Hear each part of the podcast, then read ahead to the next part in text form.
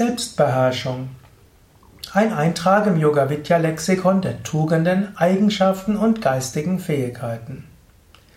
Selbstbeherrschung ist ein wichtiger Aspekt, gerade auch im Yoga und in allen spirituellen Traditionen und auch in der Psychologie.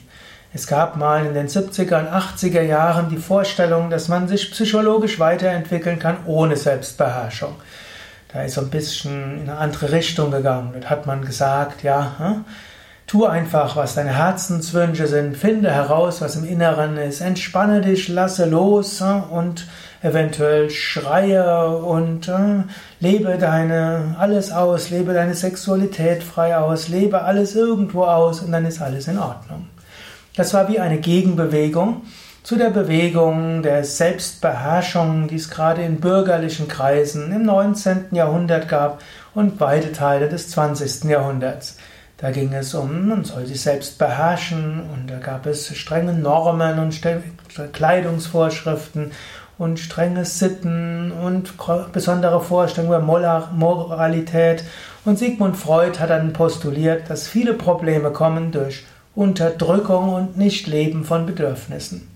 Und da war irgendwann diese entgegengesetzte Strömung, wo Selbstbeherrschung so ein bisschen verpönt wurde.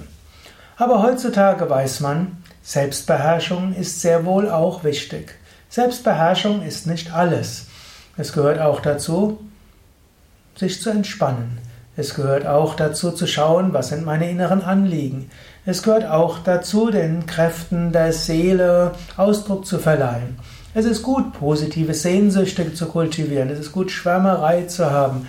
Es ist gut, auch manche der Bedürfnisse auszuleben. Und hm, oft ist gut Spontanität, Intuition, Kreativität und so weiter. Es gibt Dynamik. Emotionen haben positive Eigenschaften. Man muss keine Emotionen bekämpfen. Selbstbeherrschung ist etwas anderes. Es gibt einen Yoga, den Yoga der Selbstbeherrschung. Der nennt sich Raja Yoga. Raj heißt Herrschaft. Raja ist der Herrscher. Raja Yogi ist derjenige, der sich selbst beherrschen lernt. Ein Raja Yogi ist derjenige, der lernt, geschickt mit sich umzugehen. Aber Selbstbeherrschung heißt nicht, jederzeit seinen Geist beherrschen zu können. Da muss ich zugeben, da habe ich noch keinen getroffen. Gut, vielleicht, das war mit Chidananda, vielleicht konnte der jederzeit seinen Geist beherrschen. Einer der großen Meister, den ich kannte. Aber es ist auch nicht nötig, jederzeit einen Geist zu beherrschen, sondern es steckt auch irgendwie irgendwo Steuern dahinter. Beherrschung heißt, erstmal eine positive Ansicht über dich selbst zu haben. Und irgendwo sagen, ja, in mir selbst sind so viele positive Kräfte. Ich habe Gerechtigkeitssinn, ich habe Einfühlungsvermögen, ich habe den Wunsch, Gutes zu bewirken, ich habe einen Überlebensinstinkt, ich habe Fürsorge für andere, ich habe Musikalität, Künstlertum und so weiter. Es ist manchmal gut, angenommen du willst einen guten Mitarbeiter, Führer sein, gute Führungspersönlichkeit, ist erstmal gut bewusst zu werden, wen habe ich denn alles in meinem Team und was sind ihre Stärken. So schau in dein eigenes Team hinein. Was habe ich für Stärken? Wer ist alles da? Du kannst dann auch noch nachdenken, und was habe ich in mir, was ich nicht mag. Kannst du auch überlegen, was ist da? Kann man auch sagen, welche Mitarbeiter habe ich, die sich momentan nicht so gut ausdrücken. Du kannst ihnen nicht kündigen, das ist eben das Interessante in der menschlichen Psyche. Du kannst keinen deiner Psyche irgendwo kündigen. Du kannst sie auch nicht abschaffen, du kannst sie auch nicht vernichten. Aber du kannst lernen, geschickter damit umzugehen. Gut, und dann gilt es zu schauen, ja, vor dem Hintergrund kannst du überlegen, was sind meine übergeordneten Anliegen, was sind meine übergeordneten Ziele, was sind meine wichtigen Sehnsüchte. Und dann kannst du überlegen, vor dem Hintergrund meiner wichtigen Sehnsucht, vor dem Hintergrund meiner Ziele, vor dem Hintergrund meiner Anliegen. Was ist dort angemessen?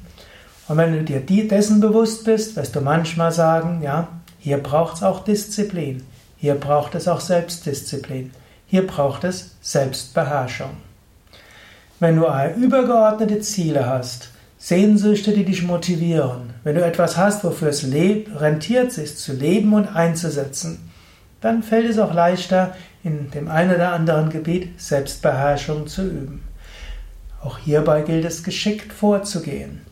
Ich habe hier ein ganzes Buch geschrieben, der Königsweg zur Gelassenheit. Und da sind viele Techniken für die Selbstbeherrschung. Denn um ein gelassener Mensch zu sein, braucht es auch Selbstbeherrschung. Keine kalte Selbstbeherrschung, keine moralische Selbstbeherrschung, sondern geschickte Vorgehensweise im Umgang mit dir selbst und mit deinen Stärken und mit deinen Schwächen. Ja, das sind jetzt nur ein paar Gedanken gewesen. Du kannst dir das Buch ja auch besorgen, nennt sich Der Königsweg zur Gelassenheit.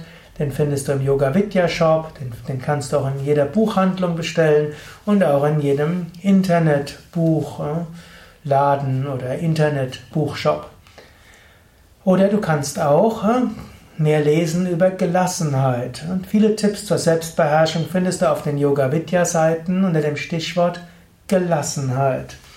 Und so gehe auf unsere Internetseiten www.yoga-vidya.de und dort findest du ein Suchfeld, dort kannst du eingeben Gelassenheit oder Selbstbewusstsein oder Selbstbeherrschung oder Raja Yoga und so findest du eine Menge von, von Podcasts, Hörsendungen, Internetseiten, Videovorträge, Übungen, Seminare, Workshops zum Thema Selbstbeherrschung, Gelassenheit und so weiter. Mein Name Sukadev Bretz von www.yoga-vidya.de.